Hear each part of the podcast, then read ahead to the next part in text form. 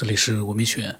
那么上一次呢，在群里面啊，跟回家之旅我们聊了一些，还有就是，呃，还有彩云会，我们一块呢聊了一些关于回家之旅的一个神创论啊，它的一个脑洞。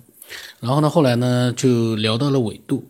那么回家之旅呢，他说这个有一种就是五维度地球的生活状态，就是回家之旅有一次好像是。在意大利还在哪里？他感觉到的那是一个五维度的生活状态。彩云会说：“那为什么是五维度呢？”呃，那么回家之旅说：“他索性讲的悬一点。他说地球呢也有提升，意识进化会进入新的地球、新的周期。他说人类呢也会进入第四、第五维度。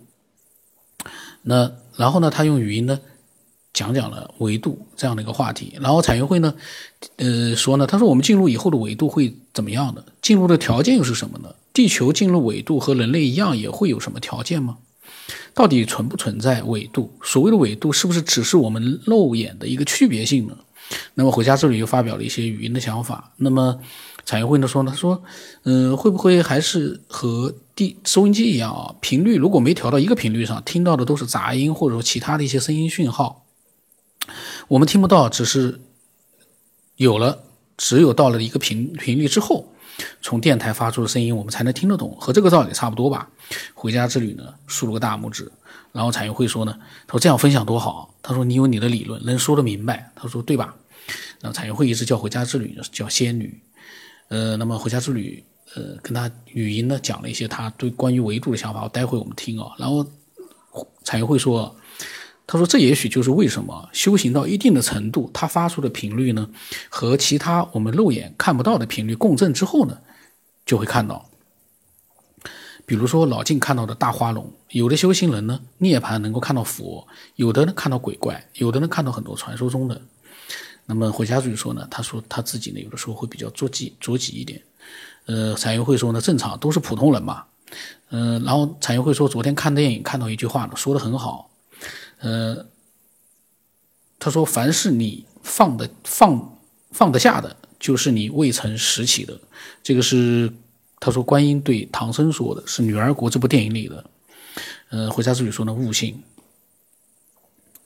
然后呢，他说我们在物质层面共振。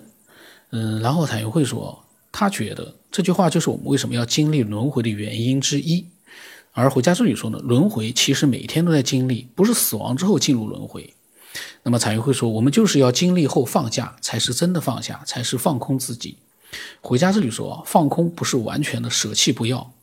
然后呢，彩云会说呢，就说唐僧如果不经历女儿国那一劫，表面看上去放下了，其实他不是真的放下，因为他没有遇到过，没有过经历，不知道其中的酸甜苦辣、千百滋味，所以不叫放下。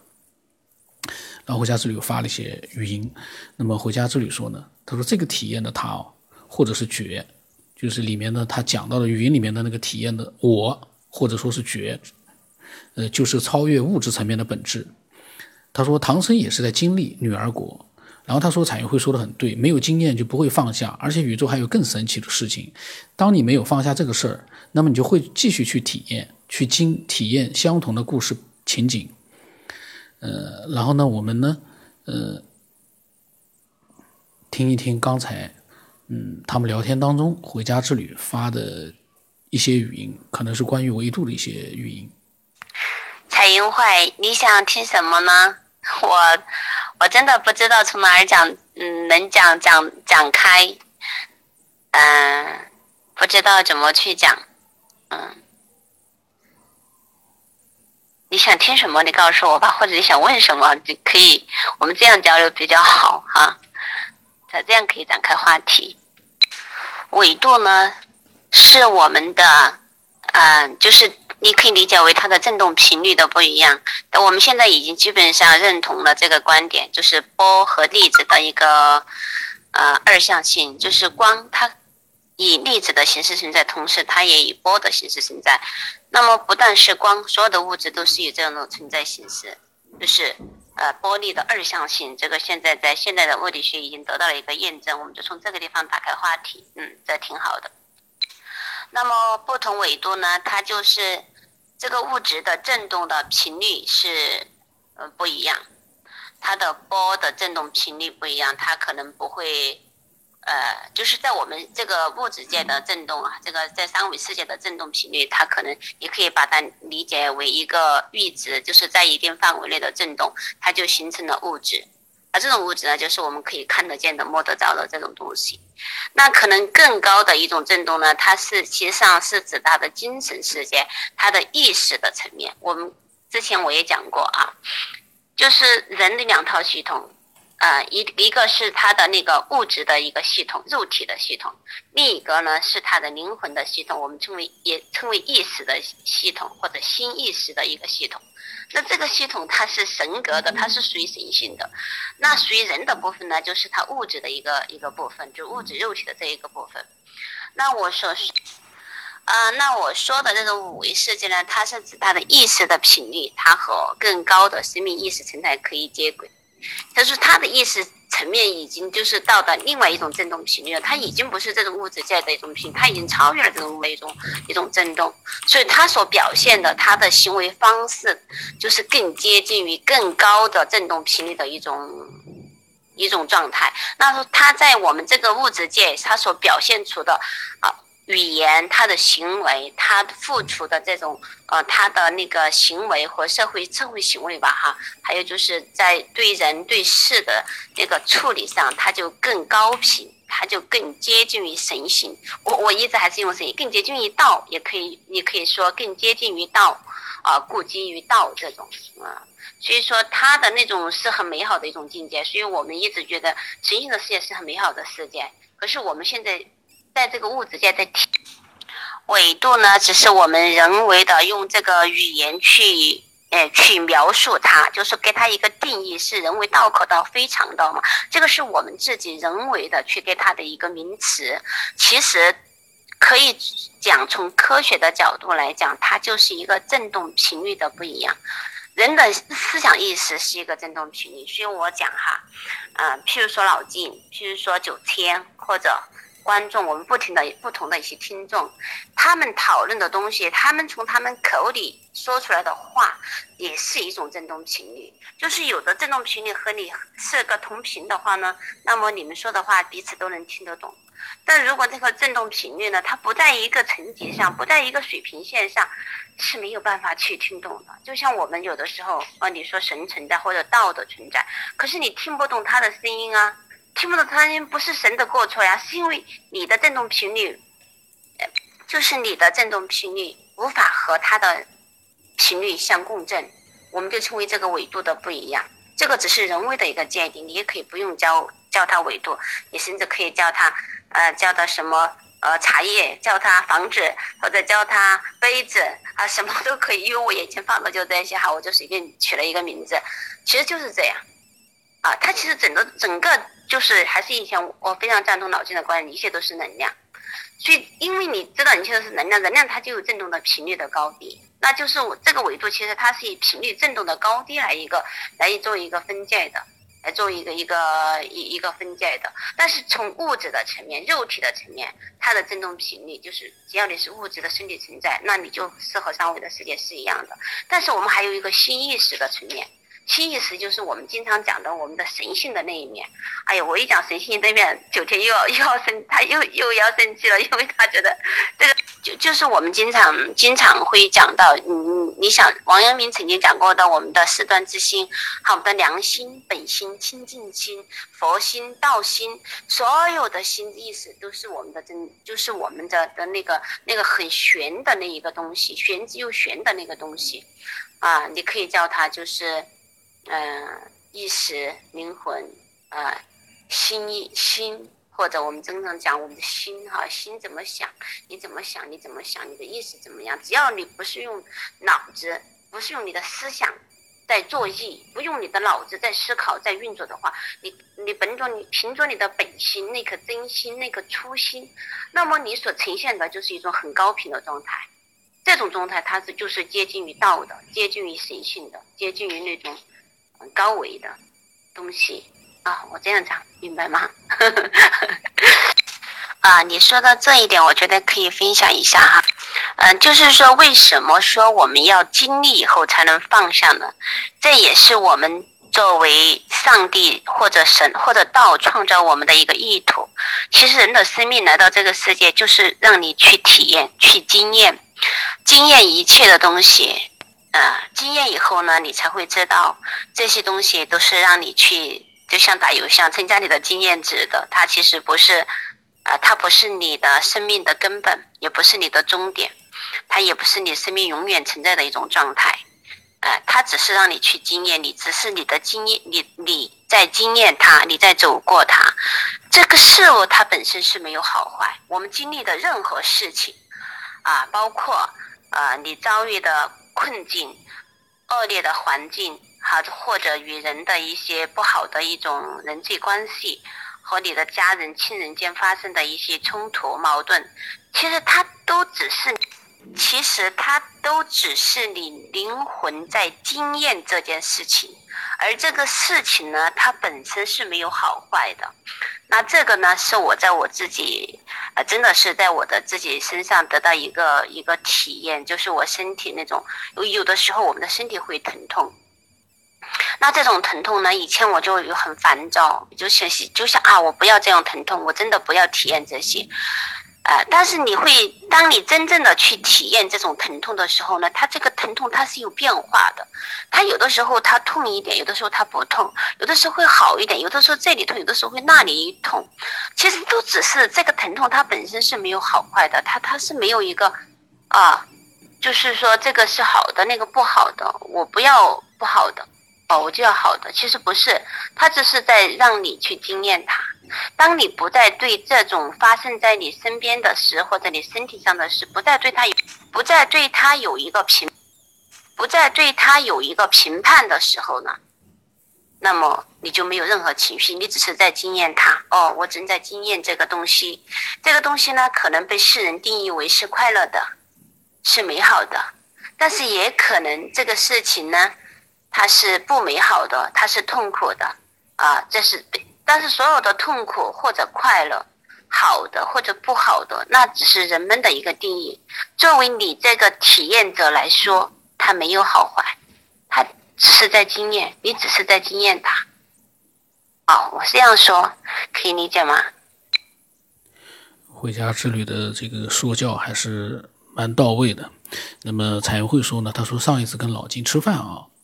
呃，老金说到一个非常好的观点，虽然角度不同，但是呢，殊途同归。就是说啊，人在这个世界上分的呢，那么几个阶段，先是从你一个人，自己一个人，后来呢，结婚了之后呢，变成两个人的生活，从一个人的自由转变到要两个人彼此包容，然后呢，到生孩子的阶段，那么就需要你接受另外一个家庭成员，从两个人要包容有个孩子的生活，然后是孩子长大之后结婚，就转变成了两个家庭的结合。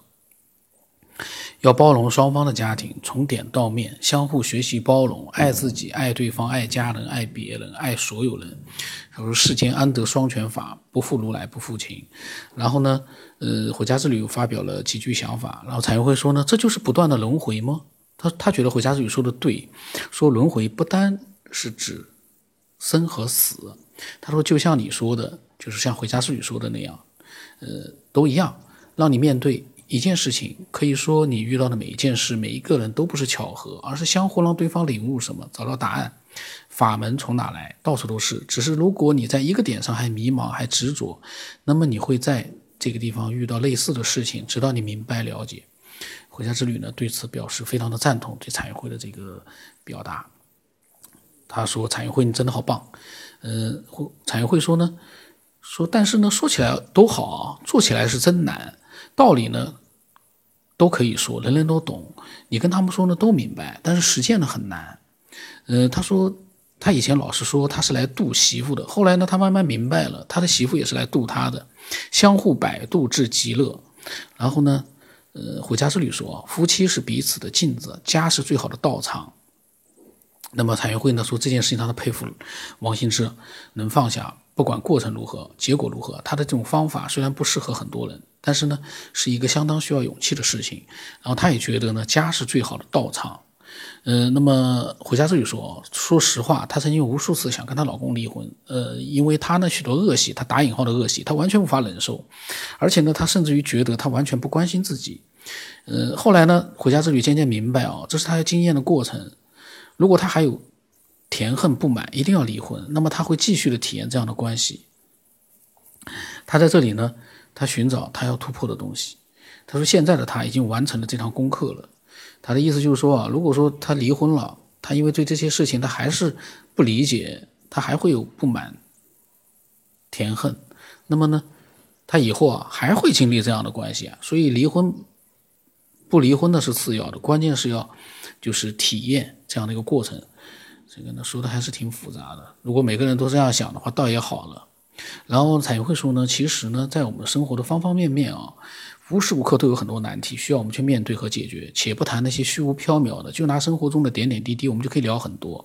然后那一次呢，去和老金聚会，他媳妇他老婆就是也请教了老金一个问题。那么，回家之旅还在讲她老公的事，说她对老公只有无条件的爱和信任，就像信任她自己一样。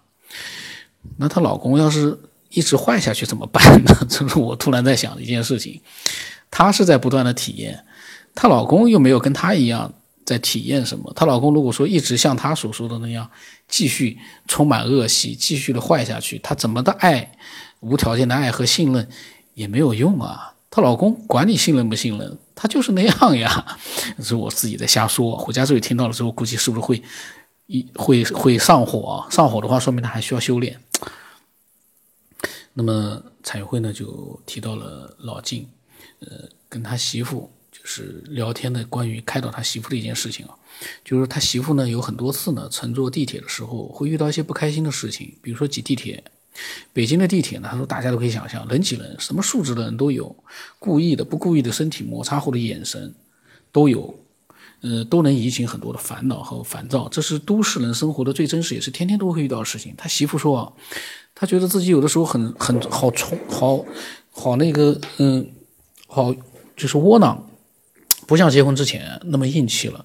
但是有的时候反过来想想，骂起来了，打起来了，伤的还是自己。老晋这时候就说呢，他说这就是我们都要在遇到这些事情之后啊，我们需要做出调整。比如说习性，如果当时继续恶化，要么打起来，要么吵架，有什么好的呢？最后自己还要窝气好长时间，倒不如呢慢看收敛。虽说不可能一下子改变，控制情绪，大家也知道是最难的，但我们不都是这样吗？一下子就看开了，改变那是圣贤。再说圣贤也不是一下子就能涅槃成佛，要慢慢来。他说，他说当你。这次这么想的时候呢，遇到类似的事情，下次也这么想，慢慢先成为一个习惯。这个和控制其实不是一回事。这种看开呢，是在提前认识到这种不适当的举动会给自己造成的麻烦，所以会收敛而不是控制。那，老信呢对这个习性讲的太到位了。呃，才会说呢，真正的功夫就在于日天长日久的积累之后呢，做出的下意识的反应和情绪。他说，比如 n 次以后同样的经历，你不需要考虑后果，就很豁达。不会做出过激的行为，这就是功夫，是出于下意识的，而不是在脑海里做几分钟的思想斗争和分析做出的行为。他说老信打了个比方啊，就说功夫高手就是在你刚有举动还没有来得及出，他就能后发制先发制人了。他说这是境界啊。那么回家之旅说对的，这就是习性反应。我们制定、修订，就是观察自己的习性反应，并发现它的可笑之处，并不予理睬。然后呢，回家之旅呢去做饭了。呃，后来王新之呢又过来发了些语音，我呢先把回家之旅的语音和王新之的语音呢就陆续的先把它发出来啊，这样的话呢，呃，我们可以听听他们语音里面讲到什么样的内容。因为我刚才是先把文字先念出来了，因为一句语音一句文字呢，我感觉好像有点挺别扭的，那么我就索性把文字的意思呢都表达出来之后啊，把它描述出来之后，复述出来之后呢，我们再一起听语音。呃，应该虽然说被打乱了，但是呢，其实意思应该都能连贯得上的。哎呀，这个说起来，我好像又有又话匣子又打开了。有的时候，你看我们很多，嗯，就是很多人哈，他在第一次离结婚以后呢，嗯，他会。嗯，会离婚哈，但是离婚以后呢，你发现他找的一个人又和上面的一个人很相像，很相像，他就反复的要去体验那种被伤害，呃，被或者说被被被虐待，呃，被不重视等等，就是说在上一个关系中他没有放下的，那么在下一段关系中，他还会再去体验，这就是宇宙的，真的是一个很神奇的一个安排。你们会用心的去体会我们的生活，就是这样。当你放下了这个故事情景，就不会再上演了。当你这个，当你没有放下这个事情的时候呢，它还会继续上演故雷同的故事，真的是故事很雷同，真的是，就是说宇宙的那种历史的那种相似性啊，我觉得。这个这个真的很神奇啊！这个很多心理学家他们不是都有研究吗？以前我最早的时候就是很呃也看就心理学方面的书籍，然后就发现这种，呃，然后在现在我知道了，在这种找到了答案的是因为我们的灵魂想去体验，灵魂要去经验。你除非你放下了，那么这个故事就不会再上演了。啊，对呀，彩烟会你真的是悟性很高，所以怪不得你和老金这么聊得来。哎，是的，就是这样，呃，真的是这样的。宇宙的，宇宙真的没有错误的安排一件事情来到我们身边的人事物，真的就是为了让我们彼此去成长，真的，目的就这样，让你去成长。是呀，为什么修行修行就是，呃，叫悟后起修嘛？首先你要明白这样的道理，最后你才能修，才能呃才能行嘛。修现就是行，修行修行在于行，行就是你在这个世界上要去体会，要去经验，然后要转身离开，超越。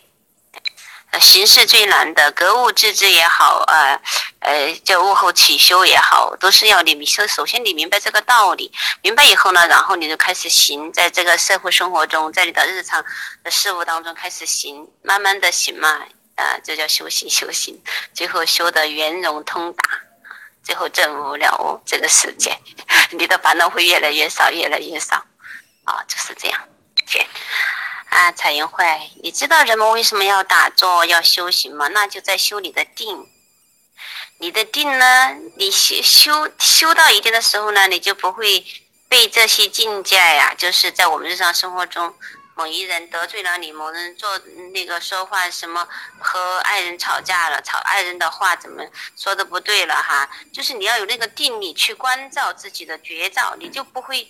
不会，你的情绪不会一下起来，跟对方的那个情绪点燃，相互呃跳舞，这样你就一个人，他就处于一种定定能生慧，从那个你就有了那种智慧，有了智慧以后呢，你就不会嗯呃，当境界在外境的境界再来的时候呢，啊，你就不会再随境界起舞，因为你知道你是谁，你也知道对方是谁，当你。超越了这种一次一次的超越了，一次一次的从这种定中，从这种定中找到了那种智慧，啊，你就可以慢慢的就越来越圆融，越来越通达。啊，这就是我们的行修行，修行修行，真的不是在老山里、深山里面去，那个可能是另外一个层面的一种修行，它是为了成仙啊，或者真的是 那是另外一种境界哈，另外一种一种一种方式。我们普通的人呢，就是在生活中，你要你的烦恼越来越少啊，你的那种智慧能够升起，关照觉照的能力越来越强啊，其实就是修行的一个目的。当然有更高层次的啊，那种，那个就不是在我们讨论的那种，今天就不讨论到那更远的一个地方去。哎，你们聊的非常的好。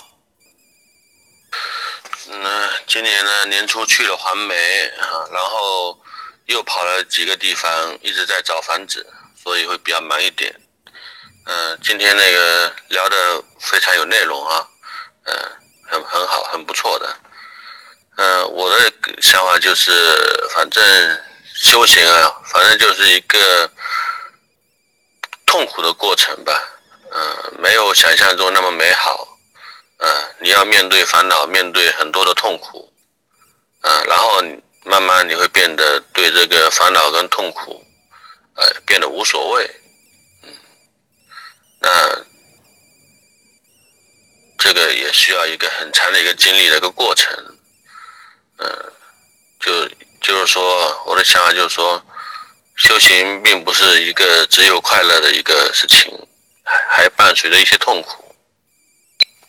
嗯，它并不总是美好的，嗯，美好只是其中的一面，另外一面呢，你要呃超越你的痛苦，超越你的烦恼，嗯，这个就需要一个呃怎么说呢？一个功夫吧，啊，有这个功夫的话，你能超越这些啊零零碎碎的一些啊生活琐事带来的一些痛苦和烦恼，需要经历吧，啊，对，刚才说的内容我表示同意啊，嗯。就说你没经历过事情呢，你要去经历啊。你如果压在心里或者藏在心里呢，啊，暂时看起来没问题。但是春风吹又生嘛，啊，你碰到合适的一个时机啊，和外面的事情诱发了你这个内在的一个一些因素的话，啊，你的呃问题就会暴露出来的啊。所以经历还是很必要的。传说中有那种人吧。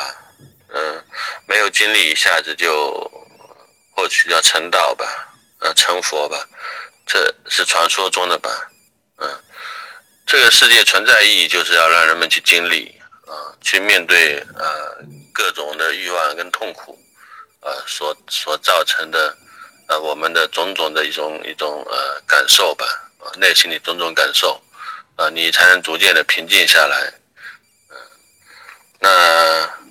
没有经过很很长时间的一个经历跟磨练呢，嗯，你的那个内心的一些波澜呢，是不可能完全的、真正的那个平息下来的。所以呢，感谢生活的意义啊，生活本身就有修行的意义啊，其实就这个道理。还没有，还没有定下来。嗯，这个房子看好确实也很不容易，各方面都要。都要满意的，嗯，尽量吧，尽量做到这个满意吧。当然不可能完美了，嗯，目前还没有，才看看选地方，要在东边或西边吧。比比方说吧，啊，大体的位置都还没定下来，嗯，嗯，九月啊，能不能那个说一说呢？呃，进来有一些什么样的一个呃内在的一个体体验呢？我是在想，你这段时间是不是挣到了某个层面的一个比较高的一个一个境界了呢？看你现在今年的精神状态还是蛮好的。你这话说的。嗯，那你还能回哪去啊？不一直都在吗？在哪不都一样吗？不管什么层面，不管什么境界，不管什么维度，他一直不都在吗？那能去哪里啊？是啊，从此不再受后有，不受后有。那要呃超越一切的有，超越说一切的感受。一切的一切，要超越这么多东西，要放下那么多东西。你果然是难得糊涂，我是难得明白，偶尔明白，大部分糊涂，大部分时间还是会陷入到二元对立，还是在那个糊涂蛋。就是一个糊涂蛋吧，一直在糊涂。嗯，偶尔精神比较好的时候啊，啊，那会清醒一点。哎呀，这主要是自己的那个功夫不到家，看来要需要很多的磨练才行，不是这么简单的啊。嗯，嗯。你从没有拿起过什么东西，你要放下什么呢？问题还是愿意违法，我一不小心就会拿起的。那拿起之后呢，他就会想着放下，对吧？那这就是糊涂了嘛，所以叫糊涂蛋嘛。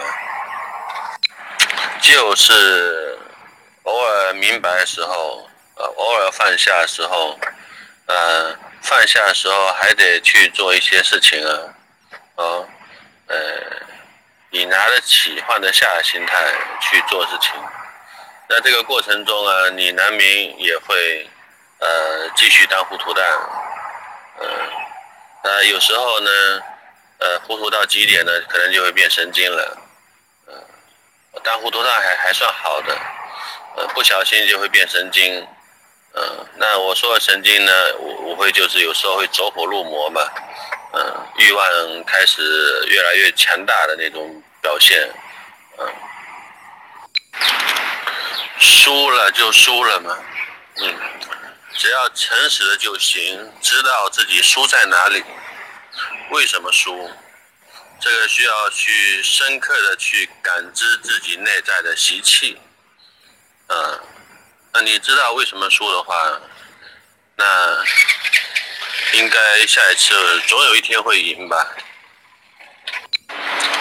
这其实就像那个什么香缇吧，那个美国那个香缇说一句话，呃，我觉得很很好。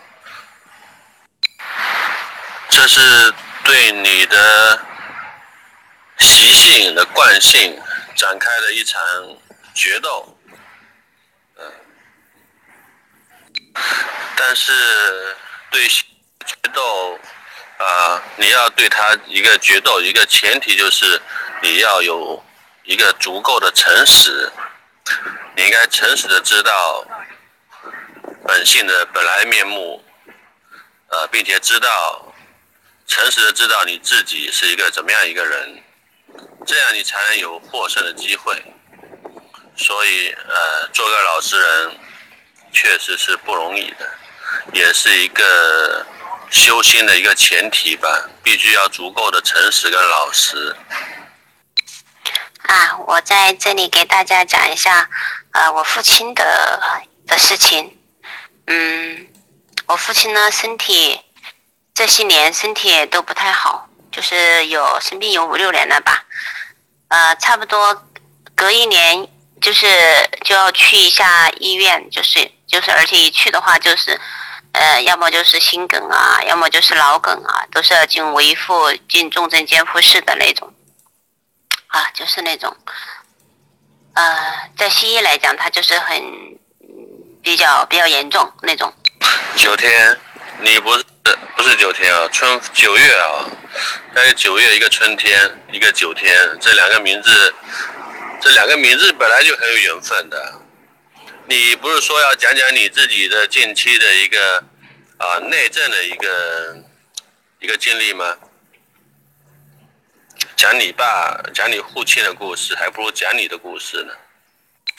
其实，于是呢，我每一年我都很，就是到了冬天，我就非常焦虑。我我就哪哪怕我出去走到哪里，我就不，其实不不是很不心安。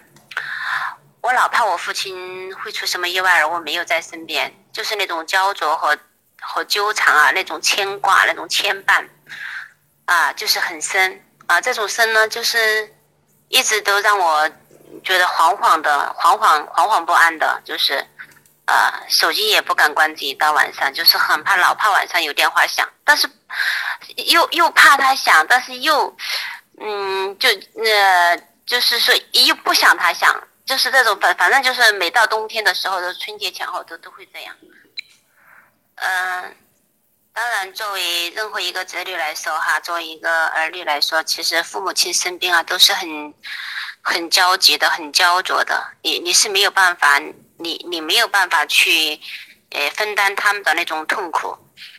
嗯，你是当特别是像我这种哈，一直也在走在这条路上。那么我是对现在的西医的那一套，我是持否定，不是完全否定哈，就是说它有一部分是否定的。那我我认为更应该寻求中医的一个治疗方案。可是我的父亲呢，他是一个很坚持科学的人，他不太接受我的建议。那么一生病呢，他要去就要要去医院，就去打幺二零那种。可是我呢又很抵触，所以我其实在这个当中我就很很矛盾。就会有很多冲突，在我这里，在我自己的身上是有冲突的。就这种，一方面我不想他去现在传统的那种，呃，一方面不想他去传统的综合医医医院，但另一方面呢，我又没有办法，所以我就是我的焦灼和痛苦就在于这里。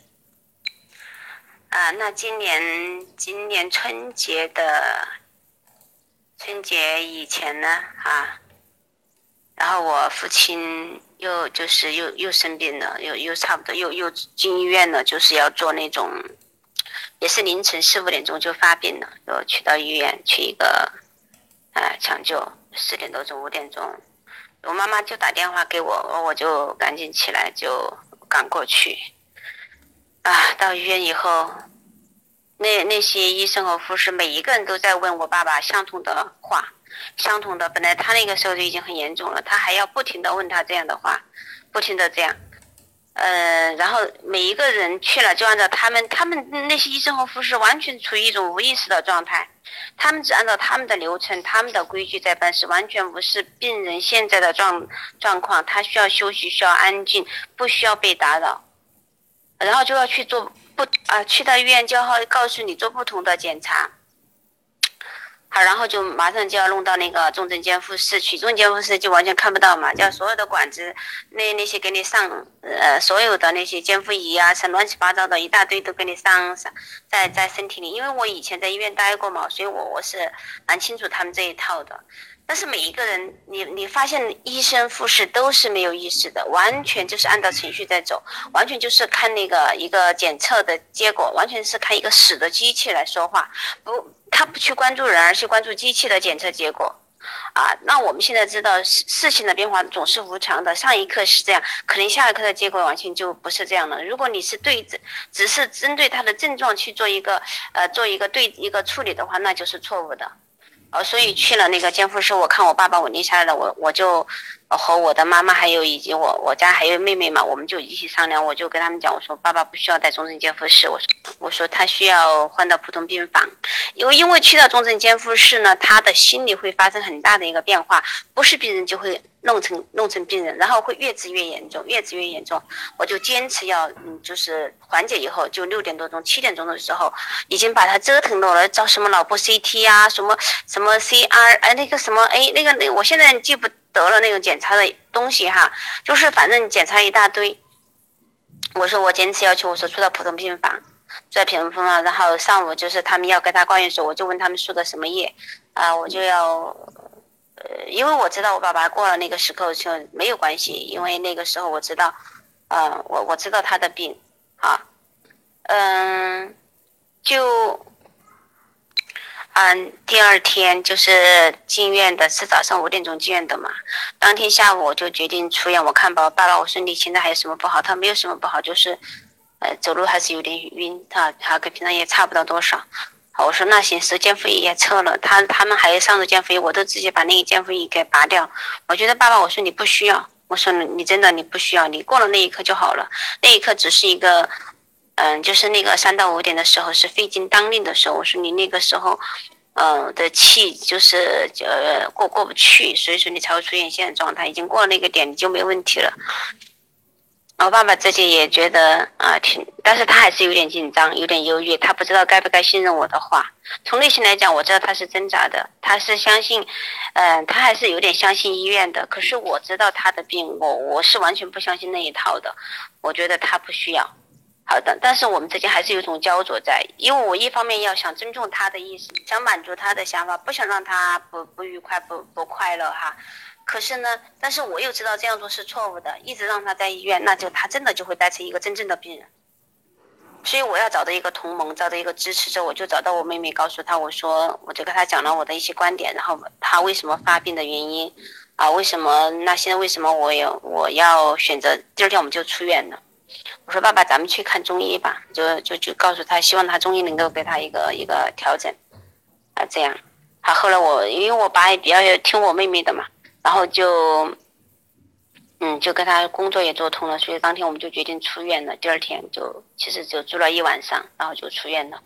你看他从一个整整个是从一个急诊入院，马上要要到新到什么重症监护室，就下病危的那种，然后突然到第二天就出院了。所以我觉得这个过程完全是在我们自己的一种意这种新意识的一种转变，完全是在于我我觉得。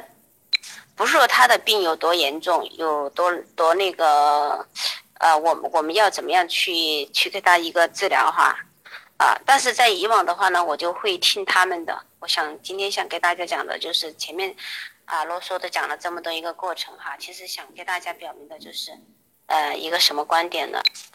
就是我当我拿回属于我自己的力力量以后呢，我就觉得周边的都会发生改变。当我坚持认为这样做是对的时候，当我当我坚持。按照我的新的出发点，我这样去做的时候，然后我其实克服了几个。第一，我克服了我自己的焦虑，还有就是克服了我的恐惧。因为我我的恐惧是什么呢？我在有害怕爸爸失去生命，我害怕我爸爸。以前我明明知道这样是错误的，在医院接受他们西医的治疗是错误的，可是我还是选择要让他去接受。呃，还是选择，所以我是内心是很焦灼的。那那这次我自己的突破是在是在于什么呢？我看到我爸爸在生病，我知道这是他他生命的体验，他在体验他的疾病，而我作为他的女儿来说，我在体验我的父亲生病的这样一个过程，一个过程。那个时候我就是冷静的，我是清醒的，啊，我知道我怎么做是对的。然后我当我拿回属于我自己的力量以后呢，我觉得一切都变了。然后事实证明，我爸爸出来这么多天，啊，当我。呃，当我从那种恐惧和害怕、焦虑中，呃，走出来的时候呢，我就变得很清醒、很明了，啊，清明。我知道我父亲他的生命灵魂在体验这个过程，他灵魂在体验什么？体验他生病了到医院去做，那么他的女儿坚持用另外一种方法，在告诉他应该怎么做。啊，这是他灵魂在体验，在经验这个。那我的经验就是我在经验我的父亲生病。那我现在这一刻克服了我自己的恐惧与焦虑，然后我要选择了一个我认为对的，啊，这是这样的一个一个处理的一个方式。那我就觉得这这也算是一种这种经验哈，我就不再不再去体验那种痛苦了。其实真的，我父亲的病已经每年到了冬天的时候都会让我很很不安。我基本就到冬天都都不会。出出去，因为我不知道，啊，他是不是需要我？回家之旅啊，我其实是要这个感谢你啊，因为我一直在节目里面怼你啊，怼这个王新之啊，但是呢，你们都还是很宽容大度的。呃，有的时候呢，真实的表达自己呢，有的时候可能听起来呢，会不是很舒服，但是呢，你们都能很包容的，都能够。忍受下来，这个其实就是一个，嗯，很不容易的一个包容啊。刚才呢，我录了一个多小时，后来发现又突然之间白录了，没录成。上次呢，老金的一个节目呢，录了一个小时，后来发现也是白录了，没录成。哎，很奇怪啊。刚才我来劲的很，就是把我们聊天我录了一个多小时，结果发现没录出来。哎呀，讲了很多，怼了很多，结果后来没录出来，这也是很遗憾。呃，如果说大家在想，就是哎，这个九天以后提出这样的一个想法，虽然我听得很不爽，但是换过来想，他不这么说，其他听到的人会不会也是这么想呢？那就需要，就是说，假如说要分享一个什么东西的时候，就会考虑到，我们是不是能用更清晰的一个方式去表达自己的想法，其他人接受不接受没关系，只要我表达清晰就行。这样的话呢，人家也会觉得，哎，他表达的真的蛮清楚的。虽然我不认同，但是呢，我很佩服他。这样的话呢，其实也好，我们互相之间真实一点呢。这样的话呢，呃，要求也会慢慢提高一点。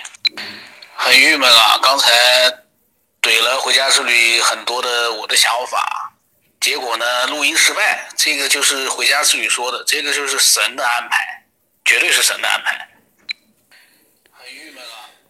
那么回家之旅呢？其实刚才讲到了一他自己的经历啊，但是他对这个医院的这些看法，其实我是不认同的。因为你到了医院去看病，呃，从某种角度来说，他做任何的检查都是有必要的。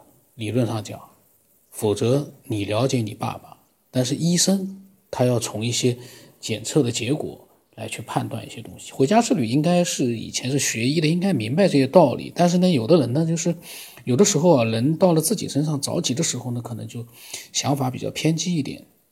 但是呢，到底什么样的处理方式最好？那只有回家之旅他在现场他比较知道。就是说，你不能笼统的去呃去说医生的这个方法就是这样那样的，或者说中医西医就这个好，其实没有办法去比较。适合每一个人的可能都不一样。那么回家之旅呢，还有一些文字呢，呃，这个我我念一下啊，他说这个呃欲望强大的时候，看到那个强大的欲望，他来来去去不理他呢，你就活在本炉之中。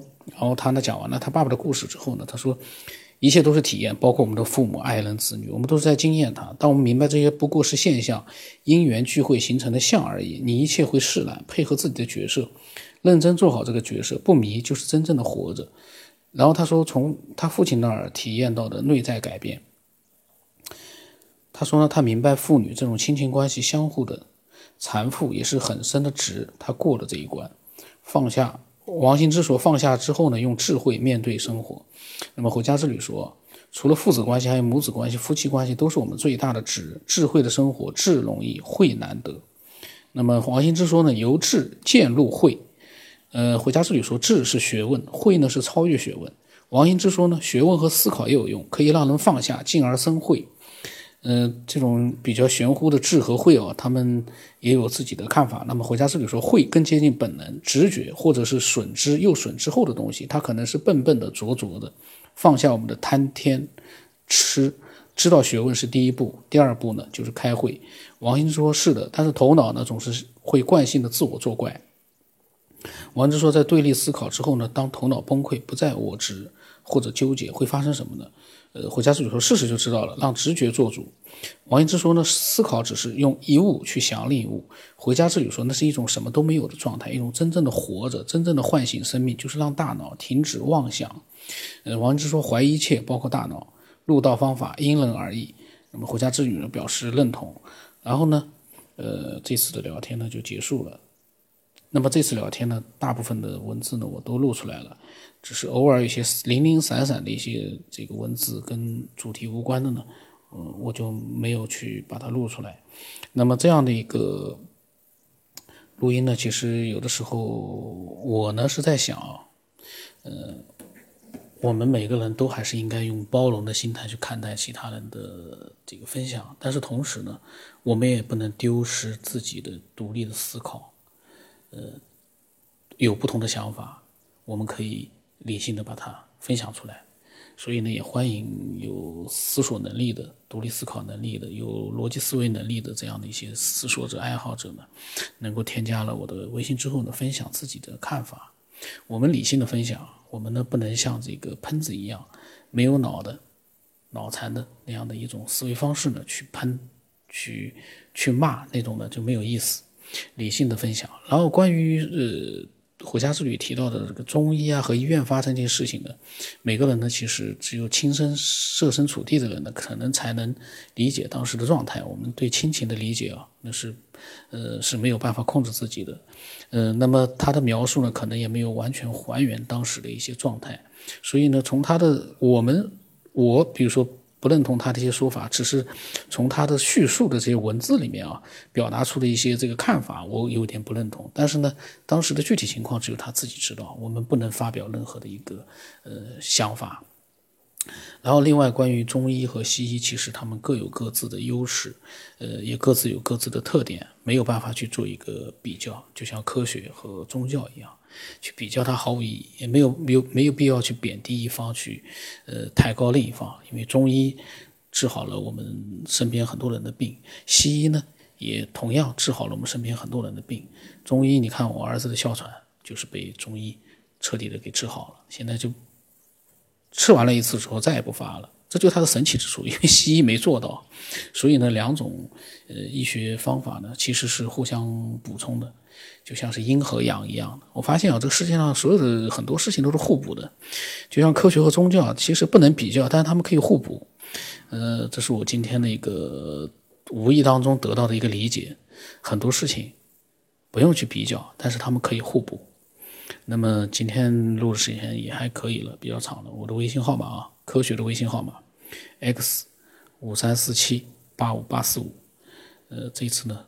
录音是成功了，前两次录了一个多小时，真的是很憔悴啊！录完了之后发现没录上的那个心情啊，因为我这个没有稿子，有稿子那么重新再念一遍，没稿子就是录完了没录上，等于刚才所有的一些即兴的想法全部都等于白说了。然后现在你叫我想，我也想不起来，所以非常的这个尴尬的一件事情。今天还好都录出来了，那么呃，欢迎更多的人分享自己的各种各样的想法。听这个节目，理性一点，呃，智慧一点，不要做一些极端的事情，因为呃，喷子有的时候时不时还会冒出来。我们呢，一方面包容他们，一方面呢，我都用这个节目，嗯、改变他们。那么今天就到这里了。